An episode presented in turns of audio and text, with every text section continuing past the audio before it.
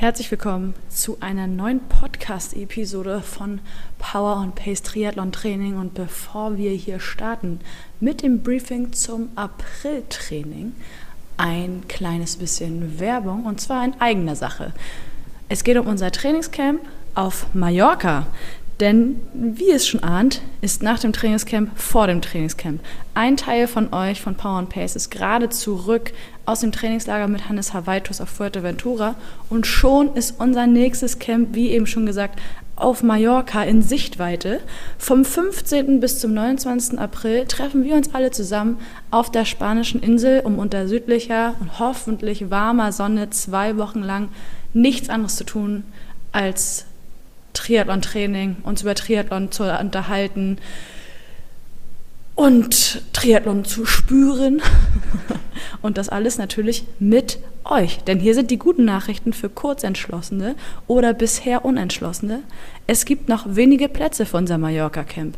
Stellt noch heute eure Buchungsanfrage an unseren Partner Hannes Hawaii Tours und schon sehen wir uns am 15. April in Font de Sacala. Die erste Woche habt ihr das Vergnügen mit mir, Jule Bartsch. Und die zweite Woche kommt unser Publisher und Initiator des Programms Power and Pace, Frank Wechsel, dazu. Das heißt, wir lösen uns ab und ihr habt gewissermaßen geballte Ladung Power and Pace im Trainingscamp mit Hannes Havaitus auf Mallorca. Also, alle weiteren Informationen findet ihr natürlich dazu in den Show Notes und auch auf unseren Websites powerandpace.de slash events, genauso wie auf tri-mac.de. Jetzt geht's aber los mit dem Briefing zum Apriltraining. Vier Wochen Action pur. Ganz viel Spaß damit und schön, dass ihr wieder eingeschaltet habt.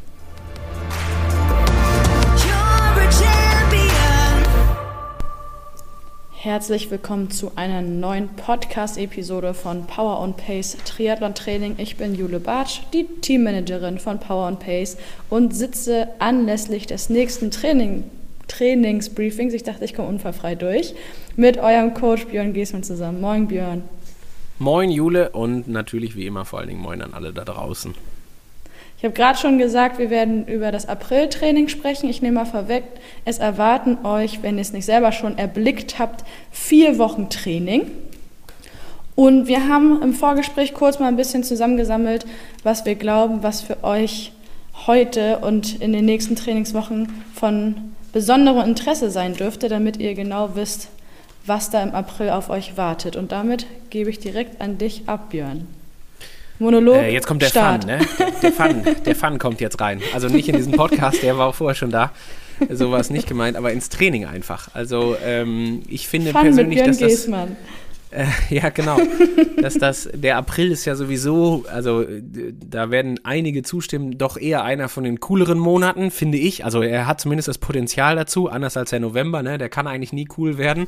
Oder der Januar oder sowas halt. Ähm, das ist irgendwie so Monate, könnten wir manchmal auch überspringen. Ähm, aber der April ist da schon ein bisschen cooler und ähm, der Fun deswegen, weil wir natürlich, also das ist ja jetzt, jetzt mögen mir alle äh, Ironman Südafrika Starter äh, das bitte nachsehen, aber der aller, allergrößte Teil der Leute steuert ja jetzt noch auf seinen absoluten Hauptwettkampf zu. Wie gesagt, habt, wenn ihr Südafrika gemacht habt oder auch in Lanzarote euren Hauptwettkampf beim 73 hattet, cool, super, toll, tolle Rennen, ganz sicher. Ähm, aber sicherlich jetzt, äh, ich sag mal, 95% Konfidenzintervall finden sich dann doch eher irgendwo woanders wieder.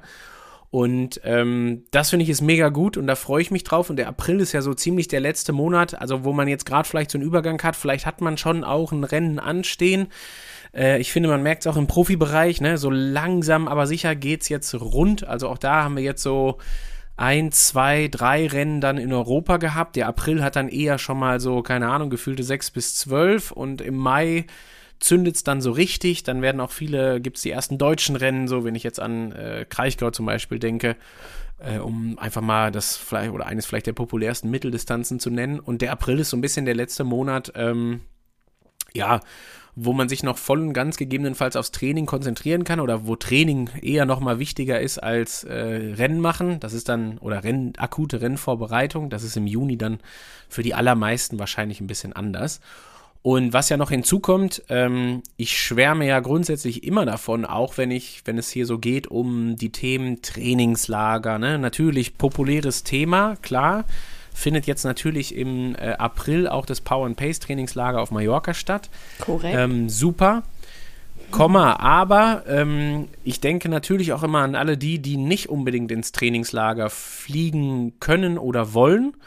Und für die ist natürlich auch all das, was jetzt hier im April und Mai kommt, eine ganz fantastische Geschichte, wenn ich an alle diese Feiertage denke. Und ich sage das ja ganz oft, dass das ähm, viele Momente im Training sind, wo man aus ja, ich sag jetzt mal minimalen Anpassungen. Also der 1. Mai, ich nehme jetzt einen Feiertag, der für sich alleine steht, nicht wie Ostern zum Beispiel, ist ja nur ein Tag, klar, nur ein Feiertag. Der liegt jetzt aber mit dem Montag so gut, ähm, dass das halt super interessant fürs Training ist. Und die Power and Pacer werden das äh, im, im Mai natürlich dann einmal erfahren.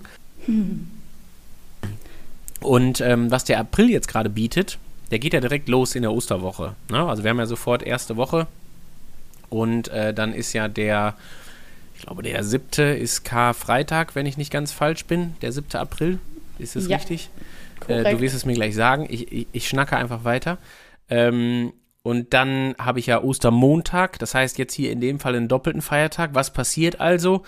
Ich habe ähm, den Freitag, da ist sicherlich schon mal das Training so geplant, als dass ich, nur einmal kurz um zu erklären, wie das dann entsteht, im Hinterkopf mindestens mal habe, dass man da bestenfalls frei hat. Also toi toi toi, wie immer auch da äh, in Gedenken an alle die, die das nicht haben. Wir denken an euch, ähm, aber für alle die, die das haben, ne, die werden dann wahrscheinlich merken, dass da irgendwas anders ist. Ich mache mal ein Beispiel. Es sind Kleinigkeiten, die sieht man meistens nicht auf den ersten Blick, aber der Finisher jetzt zum Beispiel, ich sage jetzt einfach mal ein Beispiel, ähm, der muss an eben diesem Tag äh, irgendwie ein durchaus dann doch intensiveres Radprogramm über sich ergehen lassen. Der fährt die beliebten zweimal, dreimal, sechs Minuten. Ich grüße Frank Wechsel an der Stelle für unseren ja, letzten live den wir gemeinsam hatten. ähm, das ist die legendäre Frank Wechsel-Einheit. Ähm, als aber auch den, den Lauf im Vorhinein. Und äh, dann strickt es sich halt weiter mit einem Programm, wo ja der, ich bleibe jetzt kurz dabei, der Finisher vier Tage Training in Folge hat, an denen er viermal Rad fährt. Er beginnt mit anderthalb Stunden durchaus intensiv mit dann zweieinhalb Stunden mit ordentlichen G2-Intervallen und dann nochmal einmal Stunde 30.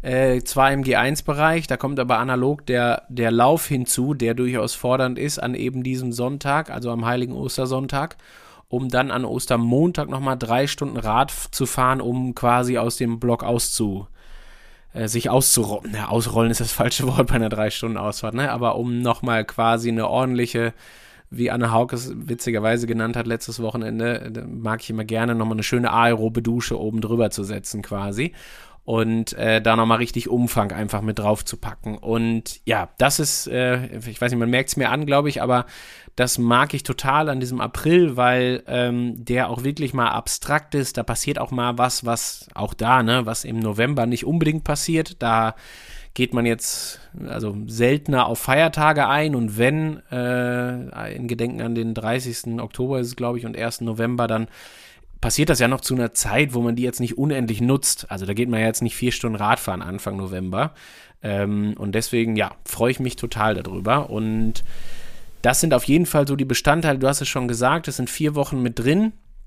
Vielleicht kurz der tiefere Einblick in die Struktur. Die ersten Tage sind noch ein kleines bisschen bedächtiger gehalten, bevor dann dieses Osterwochenende kommt bevor dann sicherlich wieder zwei, drei Tage sind, die durchaus bedächtig gehalten sind. Also will heißen, einfach nicht nochmal unbedingt einen Belastungsstress oben draufsetzen, bevor dann aber wieder ein Wochenende kommt, was mit Schwung angegangen wird und dann zum Beispiel jetzt beim Finisher die ganze dritte Woche ja richtig viel Spaß ist. Ne? Also da ist ja, da kommt man ja von einem Highlight ins nächste. Von viermal sechs Minuten Dauerlauf Tempo am Dienstag zum FTP-Test am Mittwoch äh, dann gönnt man sich noch einen Ruhetag, damit das Wochenende die nötige Qualität bekommt durch die, durch die äh, Entlastung oder Erholung.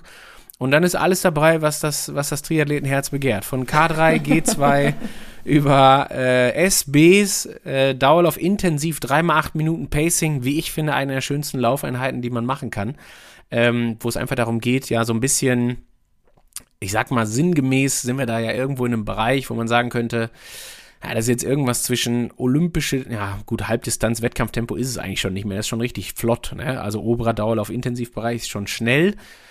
Aber das ist ja so eine typische Einheit, wo es auch so ein bisschen darum geht, mal äh, ja ein bisschen mitzudenken, sich selber auch mal ein bisschen zu pacen. Deswegen auch das Wort in dem Titel.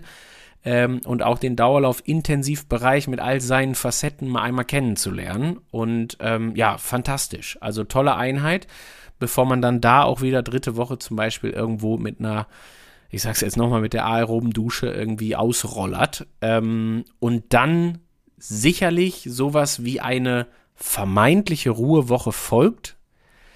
Ist sie aber nicht, äh, kann man schon mal vorwegnehmen, weil Spoiler. dann genau, weil dann äh, für den Maiplan das Ganze losgeht direkt mit einem Feiertag. Also da kommt halt der besagte 1. Mai und der wird auf jeden Fall mit Training einhergehen, das können wir schon mal sagen. Und ja, was man da auch sieht ist, also das kann ich schon mal klar sagen, der, äh, also weder Finisher, Qualifier, Champion, Allrounder, da ist nie so eine richtige Woche dabei, wo man jetzt sagen würde, dit ist die Ruhewoche. So, da ist auf jeden Fall ausschließlich Entlastung angesagt.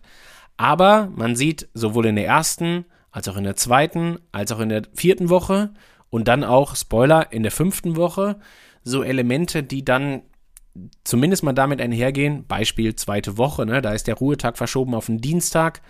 Da ist dann Mittwoch eine lockere Runde KB-Rollen, ein bisschen Techniktraining beim, beim Schwimmen, Donnerstag schon wieder ein Ruhetag. Also das sind drei Tage, bei denen man sicherlich eher fast schon aktive Erholung drüber schreiben kann, als jetzt irgendwie Belastungstage. Und ja, so zieht sich das weiter. Ne? Also nicht, bitte nicht die Frage stellen, wo ist eigentlich die Entlastungswoche? Es gibt keine und doch so viele. Ne? Also ja. zumindest mal Entlastungstage oder Momente. Also so funktioniert halt Training immer gedacht im Kontext, ne? Oder nicht in Wochen an sich, ähm, sondern halt, äh, ja, wie gesagt, im, im, im Gesamtkontext. Deswegen eine kleine Bitte von meiner Seite. Nicht immer ganz genau auf die Umfänge schauen in dem Falle, ne? weil es überlappt jetzt natürlich manchmal auch. Also es kann zu Situationen kommen, im April noch nicht unbedingt, aber, oder ja, doch, vielleicht dann auch, ne, wenn Ostermontag ist, dann wird diese Woche vermutlich etwas mehr Umfang haben, vielleicht sogar als im Maximalen steht äh, irgendwo auf powerandpace.de. Ich bin schuld, ich nehme alle Schuld auf mich Sagt gerne Bescheid, wenn ihr nächstes Jahr nicht mehr in Feiertagen trainieren wollt, dann ändern wir das ab. Ähm, aber ich persönlich bin halt großer Fan davon, diese Tage gut zu nutzen. Deswegen freue ich mich total.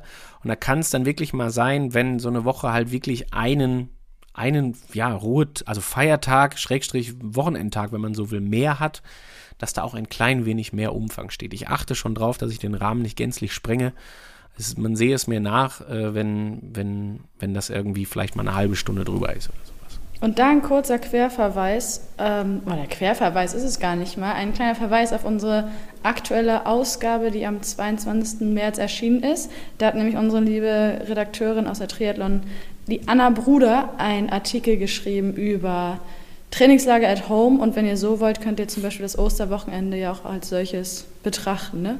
Bisschen kurz und bündig, aber da sind sicherlich wichtige und hilfreiche Tipps für euch dabei.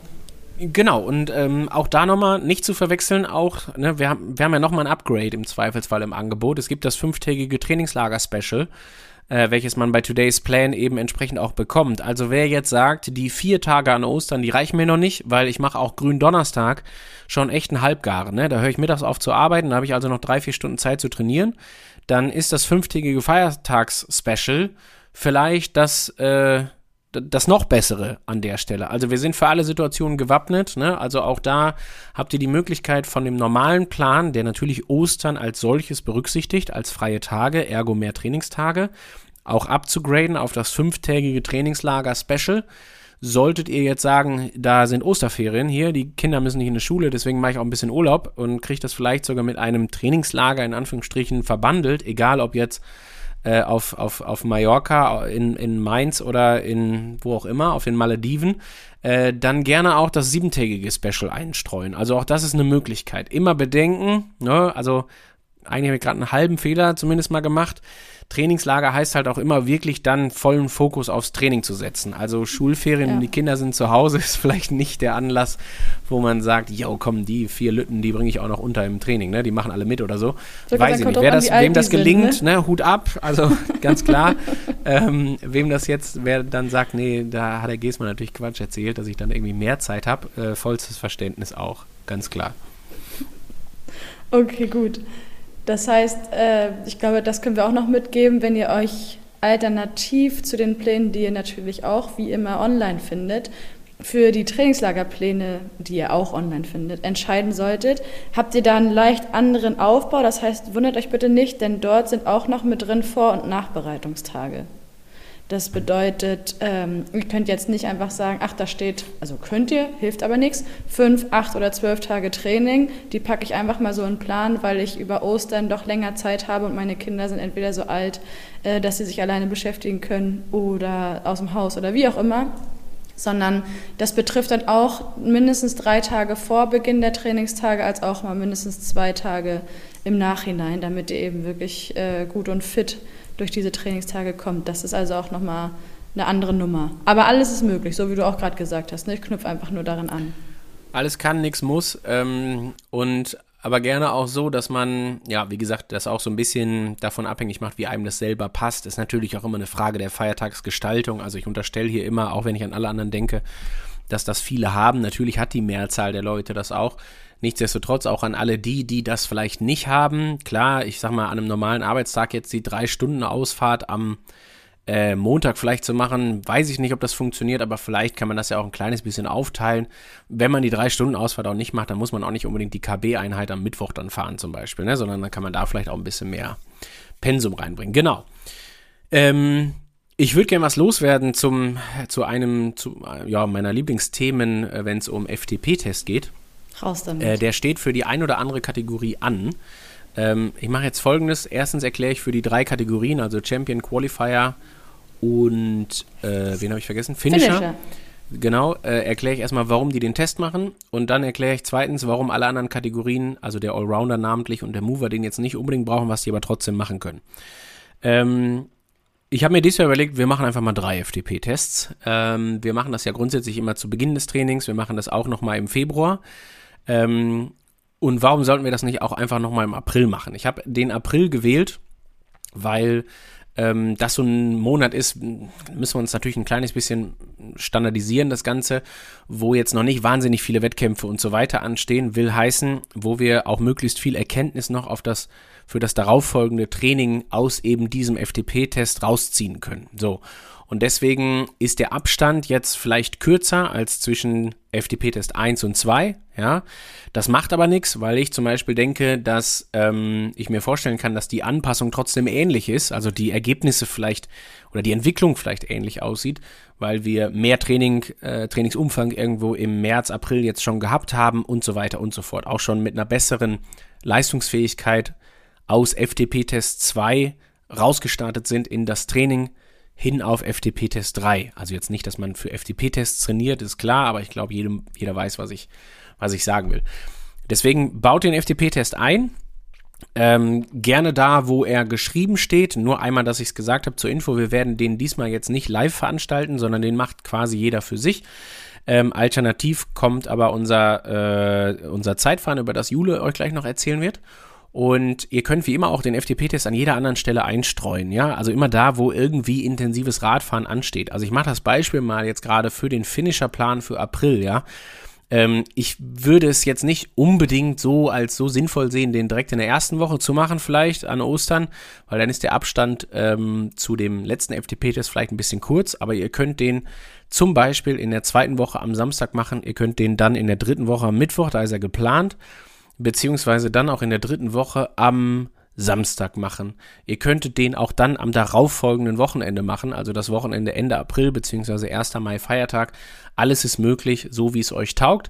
Nehmt die neuen Trainingsbereiche, äh, die ihr dann generiert habt, ja, also ab, in Abhängigkeit eurer bestenfalls gestiegenen Leistungsfähigkeit Macht das aber bitte, das ist mir ganz wichtig, äh, gerade auch vor dem anstehenden Wochenende, was direkt danach kommt, so ein bisschen mit Bedacht. Also man muss nicht da rausgehen, feststellen, hier sind jetzt irgendwie, weiß ich nicht, 20 Watt mehr Leistungsfähigkeit, sage ich mal, und dann sofort an der Schraube drehen, sondern ihr könnt auch vorm Wochenende 10 machen und nach dem Wochenende nochmal 10. Weil das Wochenende, was dann kommt, ist natürlich schwungvoll, ja, sowieso schon, sowohl Intensität als auch Umfang. Und wenn ich dann auch noch irgendwie, keine Ahnung, 5 bis 10 Prozent mehr Leistung äh, treten muss, dann wird es nicht weniger einfach. Und ähm, deswegen vielleicht kleiner Tipp, einfach das so ein bisschen peu à peu anzupassen, dass man vielleicht eine Woche später erst diese 20 Watt wirklich umgesetzt hat. Allrounder und Mover machen das nicht. Allrounder und Mover sind aber herzlich eingeladen, das auch zu machen. Also ihr wisst, wie der FTP-Test funktioniert. Ihr findet den auch bei Zwift und so weiter, beziehungsweise ihr kennt den ja auch oder mindestens die Allrounder kennen den. Ähm, ihr könnt den also auch gerne machen. Ich fand es nur ein bisschen zu doll, den jetzt als ich sage mal in Anführungsstrichen verpflichtend, also nichts, was im Plan steht, ist verpflichtend, aber wenn es erstmal drin steht, dann ist ja die vermeintliche Verpflichtung schon ein bisschen größer, als dass man das irgendwie also auf freiwilliger Basis machen kann.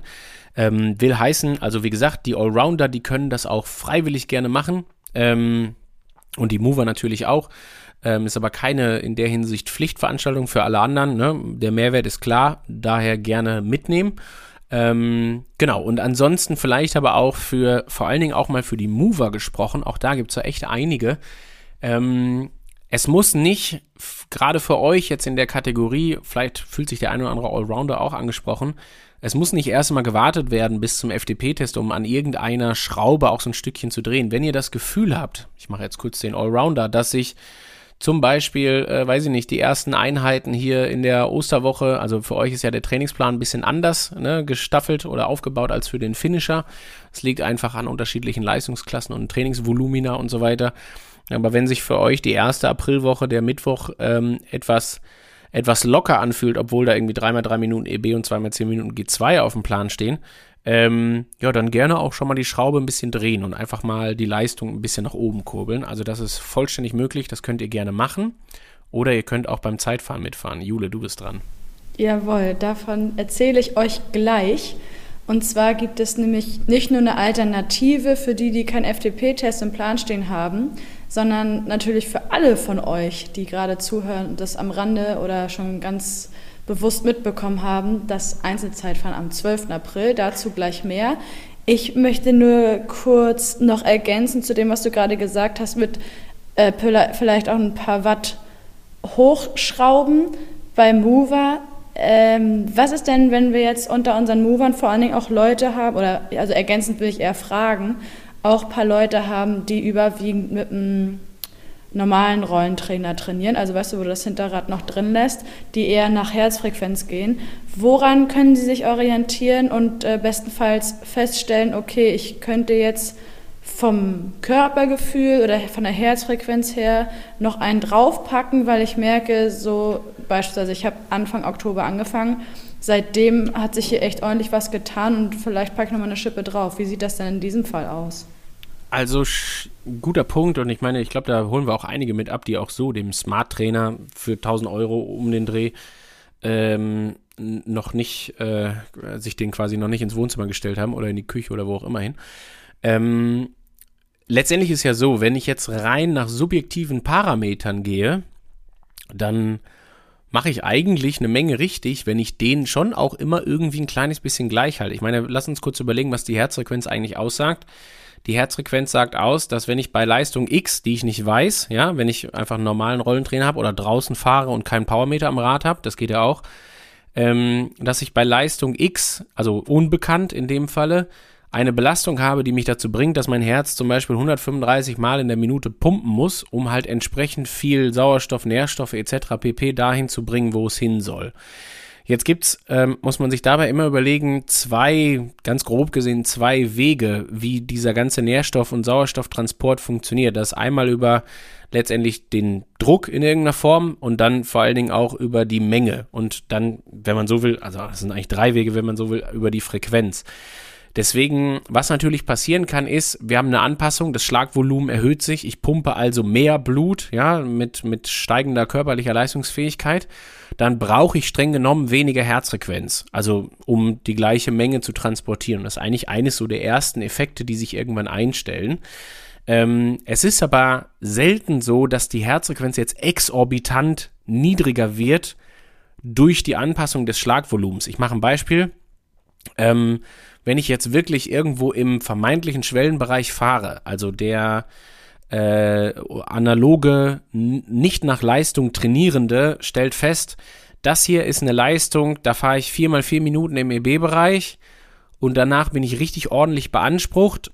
Aber wenn es jetzt ganz hart auf hart käme und ich vorher gut gegessen hätte, dann kann ich das auch zweimal hintereinander fahren, zum Beispiel. Machen wir mal so ähm, gehen wir mal ein bisschen nach Gefühl. Wenn ich das dann aber zweimal nacheinander gefahren habe, also 4 mal 4 mal 2, ja, also in dem Falle 16, 32 Minuten, da bin ich auch wirklich gut beansprucht. Ne? Also wenn ich da rausgehe und mir denke, ach komm, das kann ich auch dreimal oder viermal fahren, dann ist wahrscheinlich die Beanspruchung, also jetzt die Leistung in dem Sinne, äh, die Intensität, wenn man so will, etwas zu niedrig gewählt. Dann darf man die gerne ein bisschen nach oben schrauben.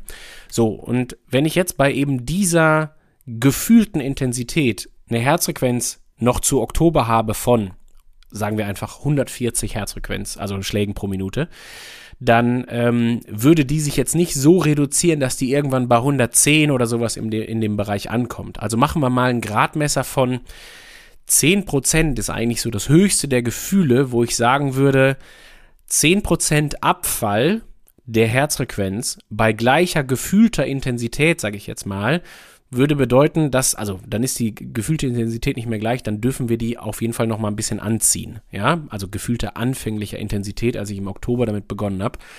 Wenn das jetzt unterhalb von eben den angesprochenen 10% ist, also streng genommen 126 oder niedriger, ja, dann auf jeden Fall den Gang höher schalten am Ergometer, ne? Oder halt auch draußen auf der Straße fester reintreten, im wahrsten Sinne des Wortes.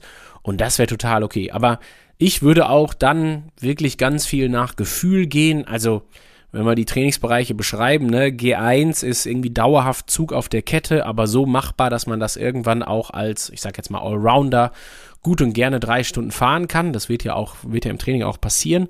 Ähm, G2-Bereich ist deutlich mehr Zug auf der Kette, also da merkt man auch wirklich ordentliche muskuläre Beanspruchung, wenn man diesen G2-Bereich fährt. EB ist so ein bisschen das angesprochene, wie eben gesagt, ne? Also da ist so, ich sag mal so viermal sechs Minuten, viermal acht Minuten, sowas um den Dreh, zweimal, dreimal sechs Minuten, auch gerne gefahren, ähm, ist halt schon eine knüppelharte Einheit. Also das tut dann schon richtig weh. Also das ist auch wirklich so, da steigt man selten ab und denkt sich, oh cool, äh, das kann ich morgen früh wiederholen. Und von daher das so zu, zum Thema gefühlter Intensität. Perfekt. Und damit machen wir, schlagen wir den Bogen zurück zum Einzelzeitfahren. Ich, hier wird immer schon äh, viel geschmunzelt darüber, weil bei uns immer alles groß ist, der große FDP-Test, das große Einzelzeitfahren. Aber wir können sagen, es wird auch alles dank euch da draußen immer größer, sodass wir auch mit bestem Selbstbewusstsein behaupten können. Wir veranstalten das nächste große Live-Event und zwar am 12. April 2023. Das ist, wie ihr es eigentlich schon kennt von den Live-Rides, auch ein Mittwoch. Die Besonderheit aber, wir nehmen dieses Event zum Anlass, um erstens mit euch gemeinsam die Indoor-Radsaison der letzten Monate gemeinsam feierlich abzuschließen. Und äh, bringen mal ein ganz neues Format in unseren Live-Ride Mittwoch. Und zwar fahren mit euch gemeinsam ein Einzelzeitfahren auf Swift. Das bedeutet Windschattenfahren nicht erlaubt nur am Rande erwähnt, auch keine Power-Ups erlaubt. Und ihr habt die Möglichkeit, an diesem Mittwochabend virtuell auf Swift und natürlich im Livestream auf YouTube 40 oder 90 Kilometer zu fahren. Die 90 Kilometer starten pünktlich um 18 Uhr eben auf Swift. Alle Informationen findet ihr bei uns auf der Website und auch bei trimark.de. Oder ihr fahrt eben die 40 Kilometer, da folgt der Startschuss um 19.30 Uhr. Wir starten mit unserem Livestream schon um 17.45 Uhr, um euch natürlich richtig schön einzuheizen, damit es 18 Uhr losgehen kann für die 90 Kilometer Fahrer und um 19.30 Uhr für die 40 Kilometer Fahrer. Und ihr könnt natürlich immer noch dabei sein. Also äh, geht auf unsere Websites, schaut, wo das Event zu finden ist. Wir packen euch die Links natürlich noch in die Show Notes.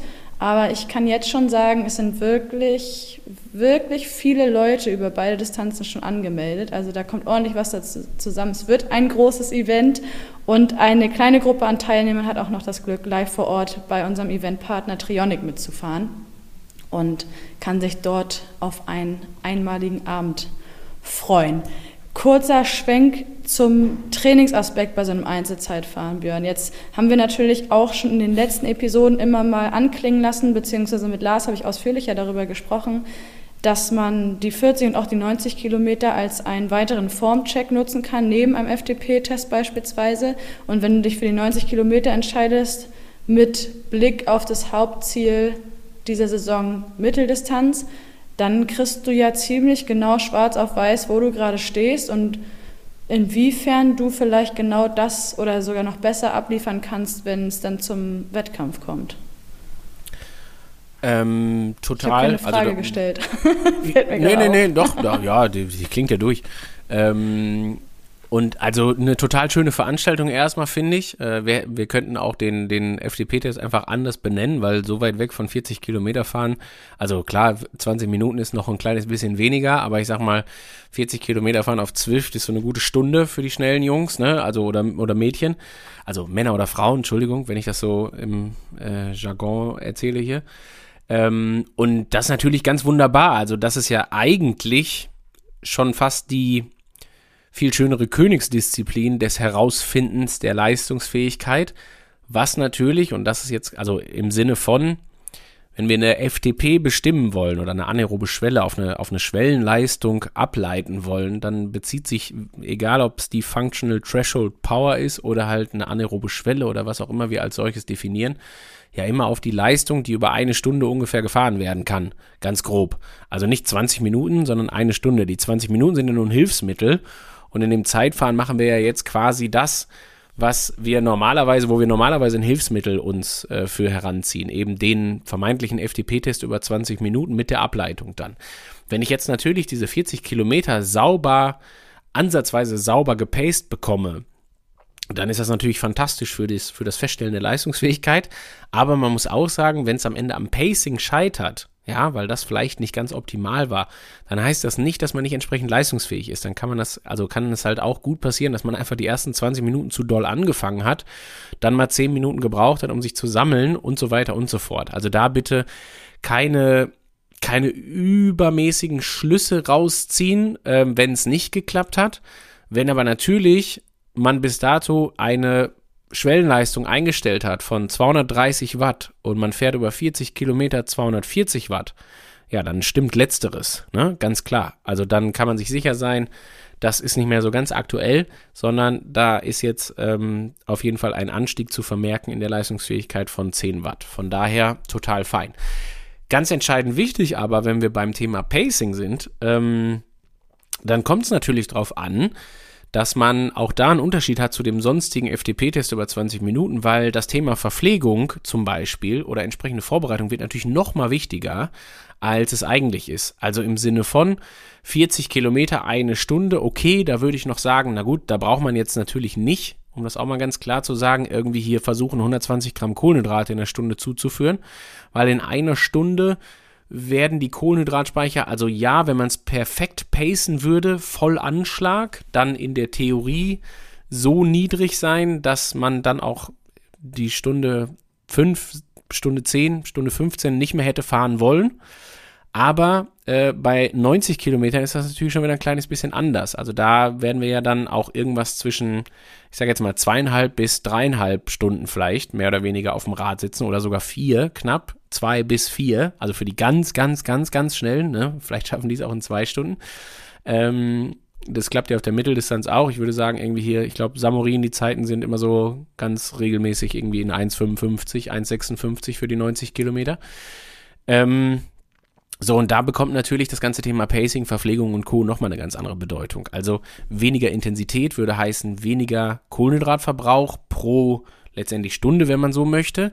Aber natürlich aufgrund der mehr als doppelt so langen äh, Dauer halt einfach dann auch darüber den, den vermehrten Verbrauch. Also da ähm, wird es wichtig sein, auf den 90 Kilometern umso mehr sich zu verpflegen. Auf den 40 Kilometern würde ich dafür sorgen, dass ich das ein kleines bisschen mache, aber ich würde jetzt nicht unendlich stopfen, weil dadurch ist, also dadurch, dass die Intensität natürlich ähm, in Relation zu den 90 Kilometern höher gewählt werden wird, ähm, ist das mit der Verträglichkeit und so weiter nicht ganz so leicht. Also ein Zeitfahren im Radsport über 40 Kilometer.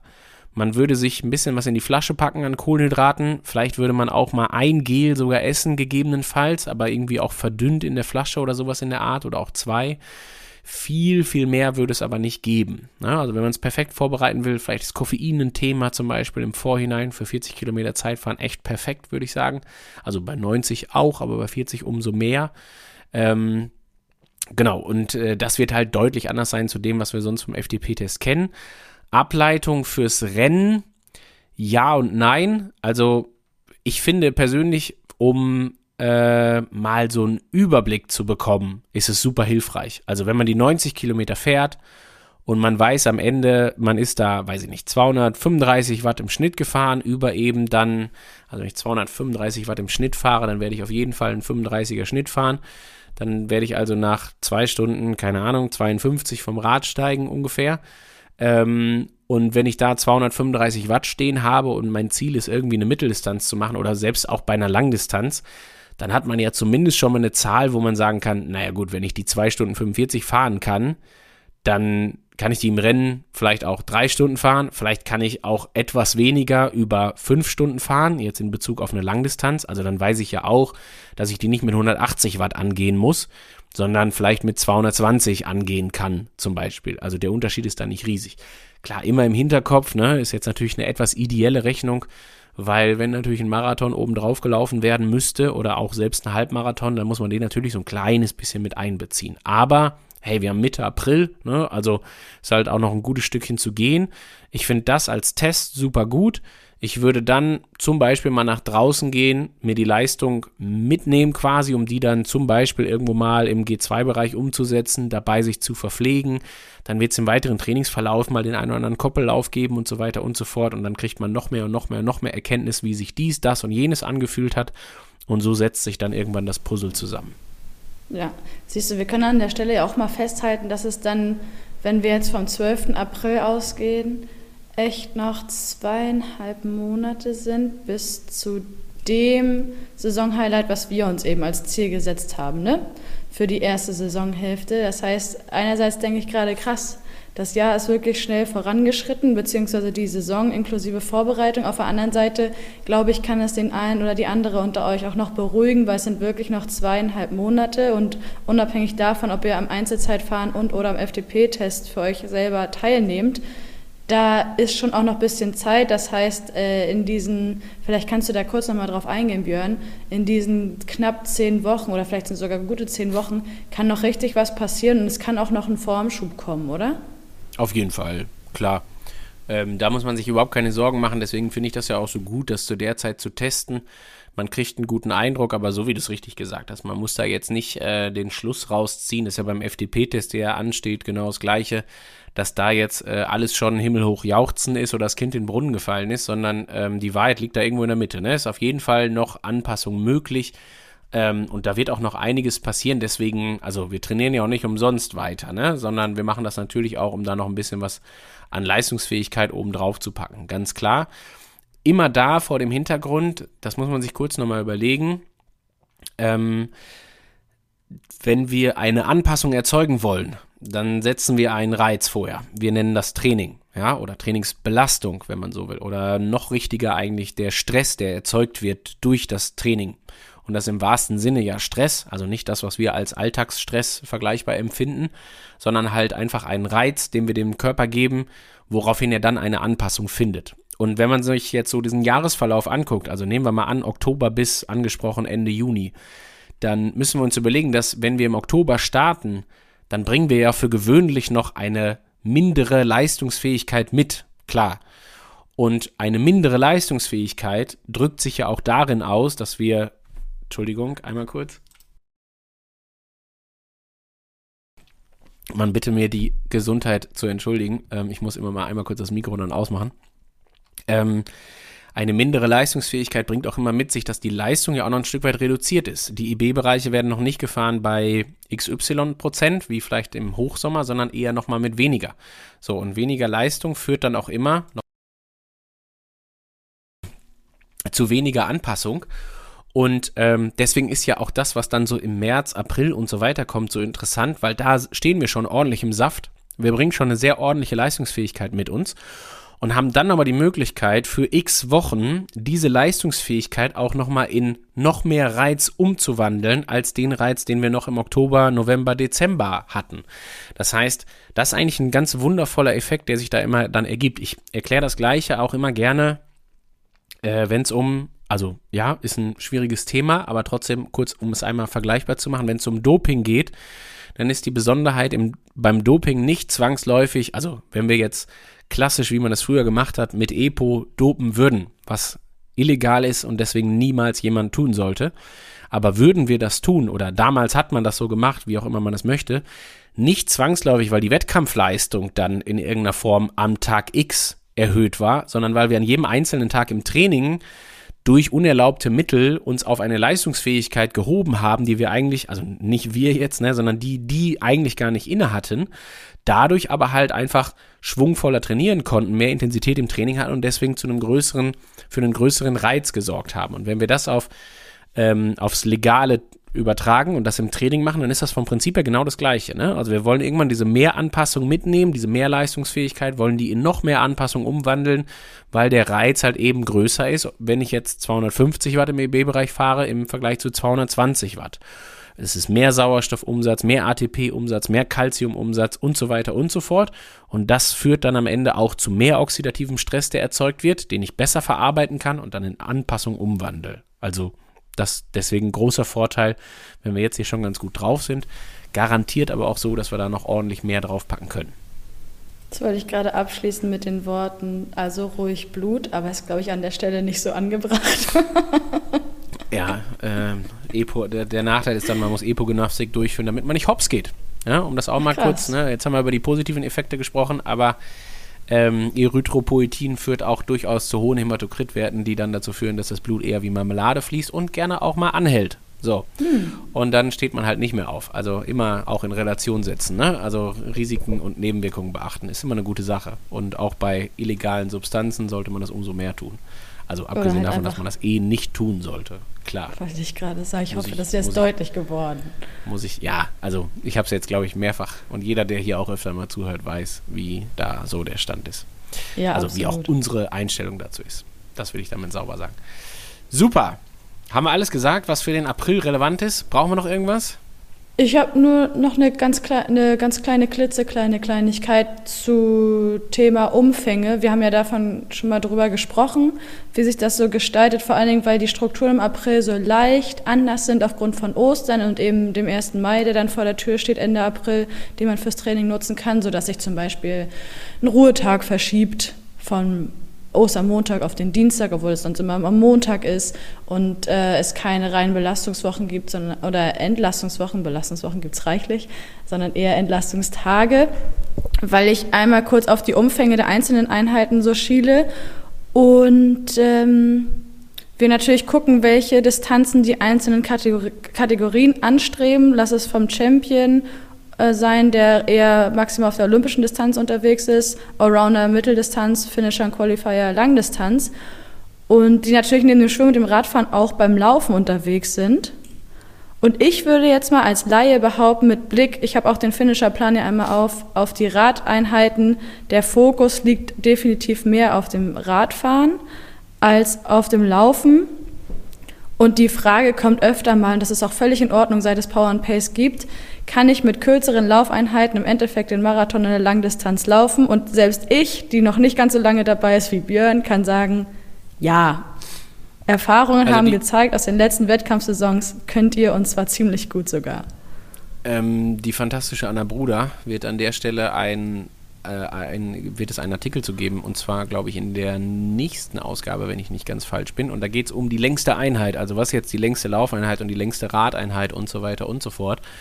Ähm, und ich habe einleitend auch gefragt, warum fragt, spricht eigentlich keiner darüber, dass wir beim Schwimmen zum Beispiel dauerhaft Überdistanztraining machen, also selbst der Langdistanzler für 3,6 Kilometer, das ist ja eher mal ein guter Durchschnitt für den, äh, oder 3,8, Entschuldigung, für den er ins Wasser geht.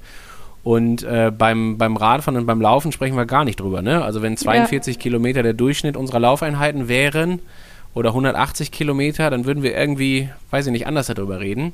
Klar, die Begründung liegt natürlich auch darin, die, die Mathematiker unter euch haben schon nachgerechnet, dass Schwimmen natürlich prozentual an der Langdistanz auch den, den, ja, die geringste Dauer als auch das geringste, die geringste Strecke ausmacht, ist auch klar. Ähm, aber man darf da meines Erachtens nie den Fehler machen, und das habe ich mit Anna auch viel diskutiert und wie gesagt, auch da wird viel drüber gesprochen, dass man das Training ausschließlich auf eine einzelne Einheit äh, begrenzt vom Zweck dahinter. Also Beispiel, wenn ich jetzt die Laufeinheit nehme, ja, der legendäre lange Lauf, über den ich immer wieder philosophiere, aber nicht, weil ich darüber philosophiere, sondern weil andere das tun und ich dann da immer was zu sagen muss. Ich denke da ehrlich gesagt nicht drüber nach. Ich habe noch nie gedacht oder nie drüber nachgedacht, was, ob ich, ob es irgendeine Dauer gibt, wo ich sagen würde, das muss aber mal gemacht werden hier, ne? Der zweieinhalb Stunden Lauf, ehrlich gesagt. Ähm, weil äh, die lange Laufeinheit von zwei Stunden oder von anderthalb ist jetzt völlig egal, ähm, oder die Radeinheit von sechs Stunden, ich verstehe immer nicht, warum wir uns auf einzelne Einheiten oder warum wir auf einzelne Einheiten schielen oder warum auf einzelne Einheiten geschielt wird, ohne den Kontext zu beachten. Also wenn ich jetzt am Freitag intensiv eine Stunde laufe und am Samstag medium intensiv Stunde 15 und am Sonntag nur noch mal eine Stunde, dann habe ich ja an dem Wochenende drei Stunden und 15 Minuten mit sehr vielen Intensitäten an drei aufeinanderfolgenden Tagen gehabt. Der Impact wird also deutlich größer sein als der eines einzelnen zweistündigen Dauerlaufs, wenn man so will. Das heißt, der Kontext geht ja damit einher, dass der Trainingsstress respektive der Reiz beziehungsweise vor allen Dingen auch die Qualität, die ich in diese drei Einheiten gebracht habe, im Vergleich zum Zwei-Stunden-Lauf deutlich größer ist. Jetzt kann man sagen, gut, aber zu den zwei Stunden kann ich ja auch am Freitag eine intensive Einheit laufen. Völlig richtig, ne? Also würde ich auch sagen. Sehe ich auch, finde ich auch total fein. Ähm, dann immer wieder von meiner Seite aus die Nachfrage, was im Körper passiert denn eigentlich, wenn ich eine gewisse zeitliche Grenze überschreite. Also was ist physiologisch das Thema zwischen Stunde 30 und zwei Stunden beim Laufen? Also was passiert da, was so essentiell wichtig ist? Gibt auf jeden Fall diverse Dinge, die da physiologisch anders sind als in der ersten halben Stunde von einem Zwei-Stunden-Lauf. Das ist völlig klar. Aber diese Situationen kann ich ja auch alle über anderes Training nachstellen. Also Beispiel von eben, der intensive Freitagslauf, der medium-intensive Samstagslauf. Dieser medium-intensive Samstagslauf wird schon damit einhergehen, dass ich zum Beispiel nicht mit gefüllten Kohlenhydratspeichern loslaufen werde, weil ich die am Abend vorher beim Laufen durchaus ordentlich geleert haben werde. Das heißt, wir befinden uns zumindest mal was die was den, die Füllmenge der Kohlenhydratspeicher angeht, in unserem Zwei-Stunden-Lauf nicht mehr gerade in der ersten halben Stunde, sondern eher schon so zwischen Stunde 1 und anderthalb ganz grob, was den Kohlenhydratspeicher angeht. Das heißt, wir kommen der Sache schon nahe. Und dann muss man sich immer überlegen, ist ja immer eine Frage von Risiko und Ertrag. Also, was ist der Ertrag, den ich aus dem Zwei-Stunden-Lauf generiere? Ich bleibe jetzt mal kurz beim Laufen einfach. Ähm, und was ist das Risiko, das ich eingehe? Und der Ertrag bei dem Zwei-Stunden-Lauf, der ist in jedem Fall gegeben, keine Frage. Tolles Volumen, ne? irgendwann hinten raus auch viel Fettstoffwechseltraining etc. pp. Aber das Risiko steigt natürlich auch entsprechend. Also je unsauberer ich laufe, desto eher schleicht sich vielleicht auch mal irgendwie eine, eine, eine unsaubere Lauftechnik ein, desto schlechter wird die Ökonomie und so weiter und so fort, desto höher der Kohlenhydratverbrauch, der dann wiederum steigt, etc. Also muss man sich immer überlegen, will ich das eigentlich gerade so richtig? Und ist das dann noch Laufen mit Qualität? Und wenn ja, wo, wo liegt die beim Punkto Ertrag? Also lange Rede, kurzer Sinn. Ähm, ich persönlich bin immer ein Fan davon, das auf keinen Fall anhand einzelner Einheiten zu sehen, sondern das, was ich damit bezwecken will, also egal ob jetzt beim Laufen, beim Radfahren, beim Schwimmen, immer in einem Kontext zu sehen. Wir haben eben ganz viel über Kontext gesprochen. Es gab den Kontext Osterwochenende. Ja. Es gab den Kontext, äh, keine Ahnung, Wochenende 1. Mai. Es gab aber auch den Kontext nach Osterwochenende drei Tage mit je zwei Ruhetagen und einem lockeren Tag dazwischen, weil der Kontext ist, die drei Tage so locker zu machen, dass die den Kontext Ruhe oder Entlastung oder was auch immer, Erholung haben, ja. Und ähm, das ist dabei ganz entscheidend wichtig und zu beachten. Ich bin mir sicher, wir machen da mit Anna eine Podcast-Folge zu, auf jeden Fall auch noch, weil wir haben den Beitrag ja da auch schon zugemacht. Und das ist ein tolles Thema. Ähm, aber die große Bitte nach draußen, mir den Gefallen zu tun und nicht irgendwas an dem Umfang einer einzelnen Einheit festzumachen. Das Quatsch. Ja, weil das wird auch dem Hintergrund, dem Kontext, dem Trainingsreiz und so weiter nicht gerecht. Der Körper macht das auch nicht. Der geht auch nicht mhm. hin und mhm. sagt, alles andere drumherum interessiert mich kein Stück. Mich interessiert heute nur der zweistündige Lauf. Ist nicht so. Ja? Die Radeinheit nach dem zweistündigen Lauf, die wird sich anders anfühlen, als hätte ich den Zwei-Stunden-Lauf nicht gemacht. Das heißt, da kann ich auch das nicht ausschalten. Deswegen ist der Kontext immer das, was am Ende des Tages zählt. Top. Und, also jetzt natürlich noch also eine rein technische Sache natürlich an der Stelle. Wir müssen uns immer überlegen, ich habe das ja eben schon mal mich quasi eingangs für entschuldigt, wenn ich das nicht immer exakt hundertprozentig treffe, aber wir haben natürlich in den Kategorien auch gewisse Limitierungen. Ja? Also der Allrounder hat ein Trainingspensum von sechs Stunden im Durchschnitt und eine Range von vier bis acht Stunden. So, wenn also acht Stunden das Maximalste ist, was der trainieren kann, dann muss ich immer schon überlegen, davon geht ab. Mindestens mal eine Stunde Schwimmen. Mindestens auch eine Stunde Athletiktraining, Schrägstrich Beweglichkeitstraining. Das sind ja in der Summe schon eher dann, weiß ich nicht, ich glaube 40 und 20 Minuten, also sagen wir mhm. eine Stunde. Dann sind also zwei Stunden weg von acht. So, bleiben sechs Stunden übrig. Und diese sechs Stunden müssen ja irgendwie aufgeteilt werden in irgendwas mit Schwimmen und Radfahren jetzt gerade. Wenn ich da Beispiel, wir würden einfach mal jetzt grob sagen, die Aufteilung wäre zwei Drittel, ein Drittel. Jetzt einfach nur vom Volumen her. Dann wären das zwei Stunden Laufen, vier Stunden Radfahren. Also jetzt mal ganz schematisch, ja. Und wenn ich da jetzt einen anderthalbstündigen Lauf einbauen würde, oder eine Stunde 45 oder zwei Stunden, ja, dann wäre es vielleicht die einzige ernsthafte Laufeinheit der Woche. Und dann würden die Leute sagen, warum ist noch kein zweiter ernsthafter Lauf drin? Und dann muss ich immer sagen, ja gut, also an irgendeiner Stelle müssen wir ja sparen. Also ich kann ja, ja jetzt leider einfach nicht dafür sorgen, dass der Allrounder im Peak angegeben acht Stunden hat, aber dann doch zehn Stunden sich bewegt. Das geht dann leider einfach nicht. Das heißt, es zählt immer der Kontext. Der Kontext in diesen vier bis acht Stunden durchschnittlichen sechs Stunden Training pro Woche im Zusammenhang von Osterwochenende, die Woche danach und alles, was so im Training halt irgendwie dazugehört. Und das nicht ganz äh, trivial und schon gar nicht so trivial, dass man das auf eine einzelne Einheit irgendwie am Ende in puncto Volumen runterbrechen könnte. Auch da nochmal, ich rede mich in Rage, es ist ja auch ein Unterschied, wie ich diese Einheit mache. Nochmal, ne? also wenn ich die morgens vorm Frühstück mache, dann ist der Stunde, die, die einstündige Laufeinheit eine ganz andere, als wenn ich die nach dem Frühstück mache, sinngemäß. Wenn ich die am Ende der Woche mache, ist die anders als. Wenn ich die am Ende eines Belastungsblocks mache, ist die anders als noch zu Beginn. Und so weiter und so fort. Das auf eine Stundendauer runterzubrechen, macht keinen Sinn ist nicht clever. So. Rage Ende? Ja, ja, ja, klar. klar. Super also gut. positive Rage an der Stelle, ja, nur dass wir uns ja. richtig verstehen. Ne? Ich würde das hier nicht so ausführlich erzählen, wenn äh, es mir nicht wichtig wäre, eine sinnvolle Erklärung für solche Fragen zu liefern. Dann würde ich sagen, ja, ist mir doch egal, was irgendwer gesagt hat. Das möchte ich aber nicht, weil ich das unangenehm finde und weil ich einfach glaube, dass das den Power and Pacern da draußen nicht gerecht wird. Naja, und äh, dann würde es auch dieses Briefing nicht geben. Also ich meine, letztendlich machen wir es ja genau dafür, damit wir auch äh, Fragen, die vielleicht innerhalb des letzten Monats irgendwie in der Community aufgekommen sind unter euch, hier mal aufgreifen und irgendwie ein bisschen Aufklärung liefern können. Letztendlich ist das die Entstehungsidee von Power and Pace. Dass wir gesagt haben, wir machen nicht einfach nur einen Trainingsplan und sagen, hier kauft euch den bitte, das war's, sondern äh, die Grundvoraussetzung von vornherein ist gewesen, dass wir gesagt haben, wir machen das nur, wenn wir es hinbekommen, ausreichend Inhalte drumherum zu liefern, als so dass das Training eine sehr gute Qualität hat. Und das war die Anfangsidee und deswegen schnacken wir. Ganz genau. Ja, ich habe keine besseren Schlussworte. Passt. Alles klar. Außer viel Spaß da draußen. Liebe Grüße an euch alle. Habt einen tollen April und äh, ja, Vollgas. Auf geht's.